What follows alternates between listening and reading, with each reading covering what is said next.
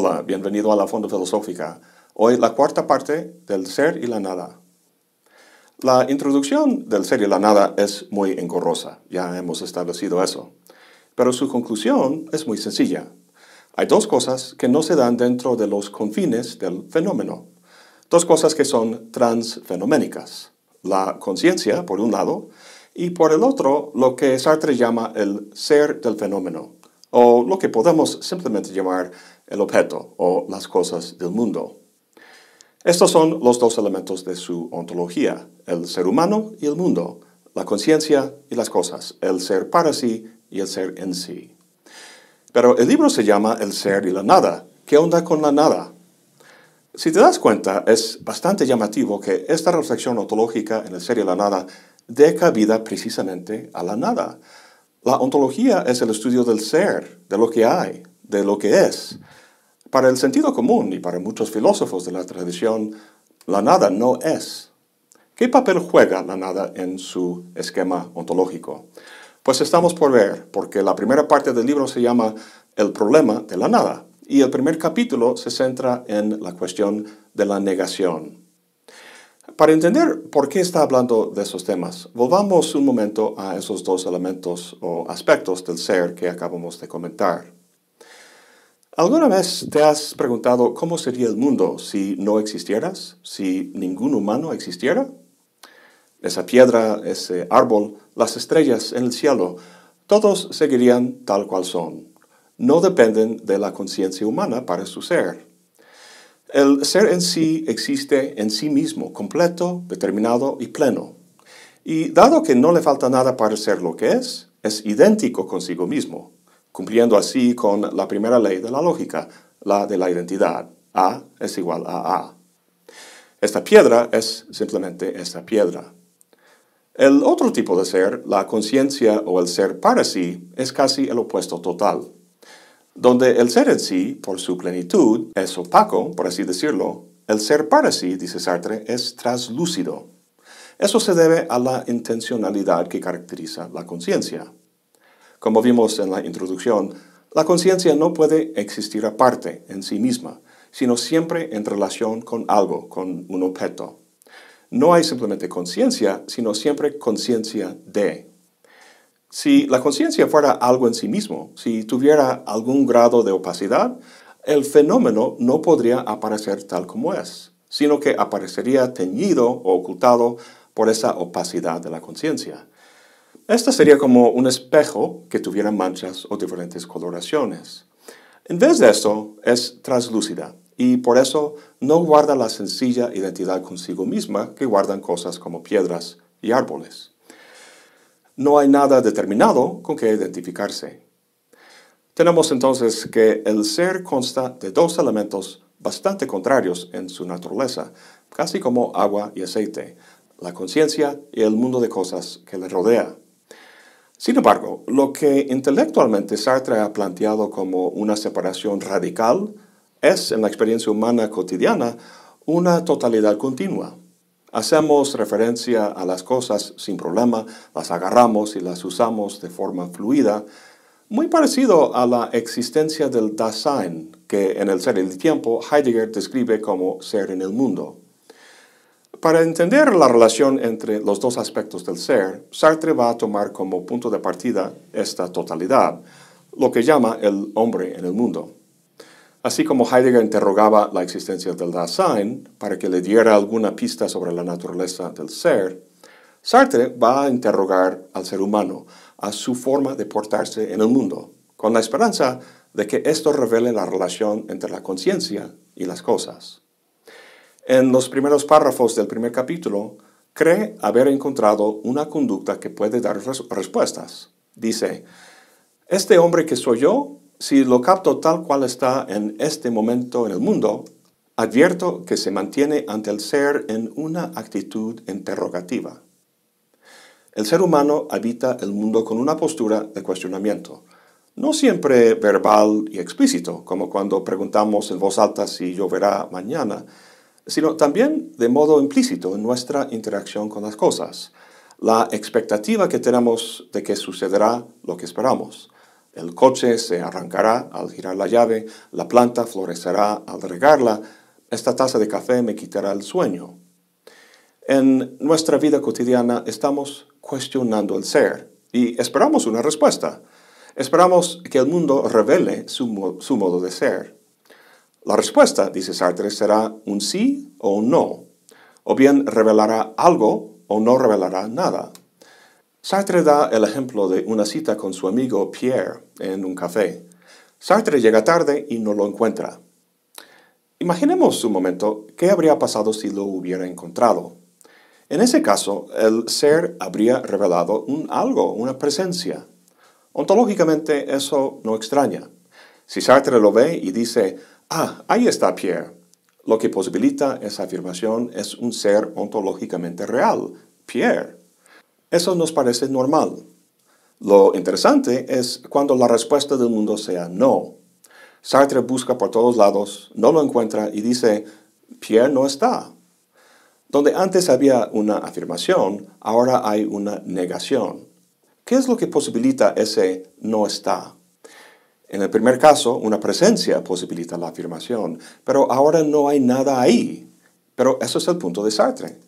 Precisamente la nada es lo que posibilita el enunciado negativo. Pero ¿cómo es posible eso? ¿Cómo puede ser real la nada?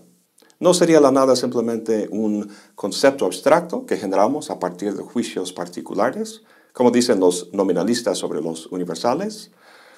Esta es la pregunta que hace Sartre cuando dice, la negación como estructura de la proposición judicativa está en el origen de la nada o al contrario, la nada, como estructura de lo real, es el origen y el fundamento de la negación. Para Sartre es este último. Veamos por qué. Sartre dice que descubre la ausencia de Pierre en el café, pero eso no quiere decir que al revisar el espacio encuentra su ausencia en cierto punto, como si fuera un vacío, un agujero negro. Los demás clientes y las mesas y tazas de café sí están ubicados de esa manera, pero la ausencia de Pierre no. Sartre dice que Pierre está ausente de todo el café. Su ausencia, dice, fija el café en su evanescencia. El café permanece como fondo, se desliza hacia atrás, continúa su nihilización. Solo se hace fondo para una forma determinada. Y esa forma, que se desliza constantemente entre mi mirada y los objetos sólidos y reales del café, es precisamente un perpetuo desvanecerse. Es Pierre que se destaca como nada sobre el fondo de nihilización del café. Esa palabra nihilización la acuñó Sartre. Viene del latín nihil, que significa nada, y está claro que se trata de una actividad. En su búsqueda por Pierre, el café queda nihilizado o negado. Como veremos más adelante, es la conciencia, el ser para sí, lo que lleva a cabo esta nihilización. Es el ser que introduce la nada en el mundo. Pero primero tenemos que dejar claras unas condiciones y características de esta actividad. Sartre dice que la ausencia de Pierre se percibe de forma concreta. Esto se debe a que Sartre tiene la expectativa de encontrarlo ahí, es gracias a esa expectativa que el café puede organizarse como un fondo en el que la ausencia se hace patente. Sartre distingue el enunciado Pierre no está de otros enunciados que podrían hacerse en este contexto. Dice que podría divertirse diciendo el duque de Wellington no está y Paul Valéry no está. Estas negaciones son igual de verdaderas como la de Pierre, sin embargo, la negatividad aquí no es concreta, sino abstracta. La relación entre su, ausencia y el café no es real, sino solo pensada, dice Sartre. De hecho, podríamos imaginar un escenario en el que el juicio Pierre no está fuera resultado no de una percepción concreta basada en la nada que la totalidad del café presenta, sino en una inferencia racional. Por ejemplo, Llega Sartre al, café y ve que está cerrado. O llega y entra y el dueño se acerca y dice, oye Jean Paul, Pierre me habló, quería que te dijera que no puede llegar. En estos casos podría igual juzgar que Pierre no está, pero sería una relación meramente pensada. abstracta. Aunque la nada se revela de forma concreta en relación con una expectativa, como la que tiene Sartre cuando va al café, Sartre sostiene que la nada es un elemento ontológico, real y objetivo. Dice, el no ser no viene a las cosas por el juicio de negación. Al contrario, el juicio de negación está condicionado y sostenido por el no ser. Y para demostrar el alcance de la nada, muestra que no solo los juicios negativos, sino también los positivos, e incluso toda cognición encierra negatividad. En una discusión de la nada en Hegel, Sartre hace referencia a la famosa afirmación de Spinoza, omnis determinatio es negatio, toda determinación es negación. El uso más sencillo de conceptos para predicar una cosa de otra, por ejemplo, Pierre es un hombre o Pierre está aquí, determina a Pierre como esto y no aquel. Es un hombre y no una mujer. Está aquí y no allá. Nuestra experiencia del mundo es una experiencia de objetos con determinadas cualidades distinguidos entre sí. Para evitar la noche hegeliana en la que todos los gatos son pardos, toda experiencia y toda cognición tiene que contar ineludiblemente con la negación. Volvamos al café. Hemos dicho que la ausencia de Pierre revela la nada como algo real y no solamente un juicio subjetivo. Hay que tener en cuenta que ni el ser ni la nada existen como tal, como sustancias monolíticas y omnipresentes. Hay seres que son cosas, el ser en sí, y otros que son conciencia humana, el ser para sí. Cuando Sartre habla de la nada, hay que recordar que es fenomenólogo y que la conciencia siempre es conciencia de, una conciencia dirigida hacia un objeto. En el caso del café, ese objeto es la ausencia. La ausencia de Pierre es lo que Sartre técnicamente llama un negatité, un negado, una situación negada, lo que al español han traducido como negatidad. Cuando habla de la nada en general, está hablando de esto. Y ahora podemos preguntar, ¿de dónde viene la nada? Hemos visto que la nada es algo real, o sea, no es una mera ficción subjetiva. Si es así, entonces, ¿qué relación tiene con el ser, que también sabemos que es real? Sartre dice que no lo podemos comprender como exterior al ser, como si entre todas las cosas del mundo hubiera huecos o vacíos de negatividad. No, lo que es negado es siempre algún ser, como el café. Dice Sartre que es menester que la nada se dé en el meollo mismo del ser, para que podamos captar ese tipo particular de realidades que hemos llamado negatividades. Nuevamente, este último no es algo al lado del ser, no es una cosa, sino una actividad, la de nihilizar.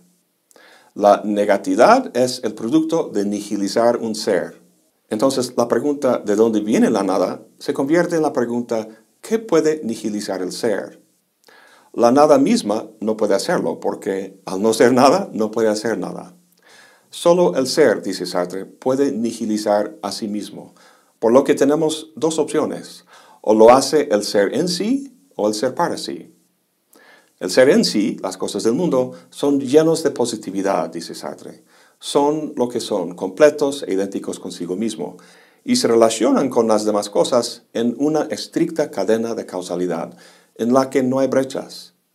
Dentro de este gran bloque del ser, no habría espacio en el que una negatividad podría generarse. Simplemente no hay posibilidad de relación entre ellos. Con respecto al ser para sí, en cambio, no hay solo la posibilidad de relación, sino que la propia estructura de la conciencia, siendo translúcida y no idéntica consigo misma, encierra la propia naturaleza de la nada. Recuerda que Sartre inició su reflexión notando que el ser para sí se relaciona con el mundo mediante una postura de cuestionamiento. A diferencia del ser en sí, el ser para sí está consciente de una distancia entre sí y los objetos, de ser distinto de las cosas que le rodean. No forma parte de esa cadena causal, sino que en la brecha que se da en su postura de cuestionamiento surgen dudas y posibilidades, y está consciente de la falta que hace que nunca coincide consigo misma en una simple identidad. La conciencia es ese ser a través del cual la nada adviene al mundo. Volvamos nuevamente al café. Claramente el café es un ser en sí, un bloque inerte y positivo en su ser. Llega Sartre y busca a su amigo. ¿Dónde está Pierre? Este interés de Sartre, su expectativa de encontrarlo ahí, nihiliza el café. Es decir, ante su mirada, el café se organiza como el trasfondo donde la figura de Pierre puede aparecer. Las mesas, las tazas y los clientes en su totalidad constituyen un fondo indiferenciado en el que cada uno trata de resaltarse en la atención de Sartre, pero vuelve rápidamente a disolverse en el trasfondo. Si Sartre viera a Pierre, todos esos elementos cobrarían de repente su opaca normalidad. Lo que los mantiene en el trasfondo es precisamente la ausencia de Pierre. Dice Sartre, esa forma que se desliza constantemente entre mi mirada y los objetos sólidos y reales del café es precisamente un perpetuo desvanecerse. Es Pierre que se destaca como nada sobre el fondo de nihilización del café. De esta manera, el no ser de Pierre, su ausencia, su nada, es introducido al ser del café. Imaginemos que en vez de Sartre llegara al café un robot equipado de una cámara con tecnología de reconocimiento de caras. Para comparar la imagen de cada cara en el café con la de Pierre, que tiene almacenado en su memoria digital, ninguna nihilización del café sería necesaria. De hecho, no sería ni siquiera posible, ya que el robot es un ser en sí, parte de la cadena causal de objetos ahí en el café y por tanto incapaz de desligarse de ese orden. Solo la conciencia humana es capaz de retirarse o distanciarse de la bruta y opaca existencia de las cosas, y así introducir un vacío, una nada entre sí misma y el mundo de las cosas. El ser para sí es el ser a través del cual la nada adviene al mundo. Sartre dice, el ser por el cual la nada adviene al mundo es un ser para el cual, en su ser, está en cuestión la nada de su ser. El ser por el cual la nada adviene al mundo debe ser su propia nada. Justo en este punto del argumento, Sartre hace notar que esta nada que la conciencia introduce al mundo a partir de la estructura de su actividad de cuestionamiento no es otro que su propia libertad, la cual será el tema del próximo video. Eso es todo por hoy. Gracias por acompañarme. Hasta la próxima y buen provecho.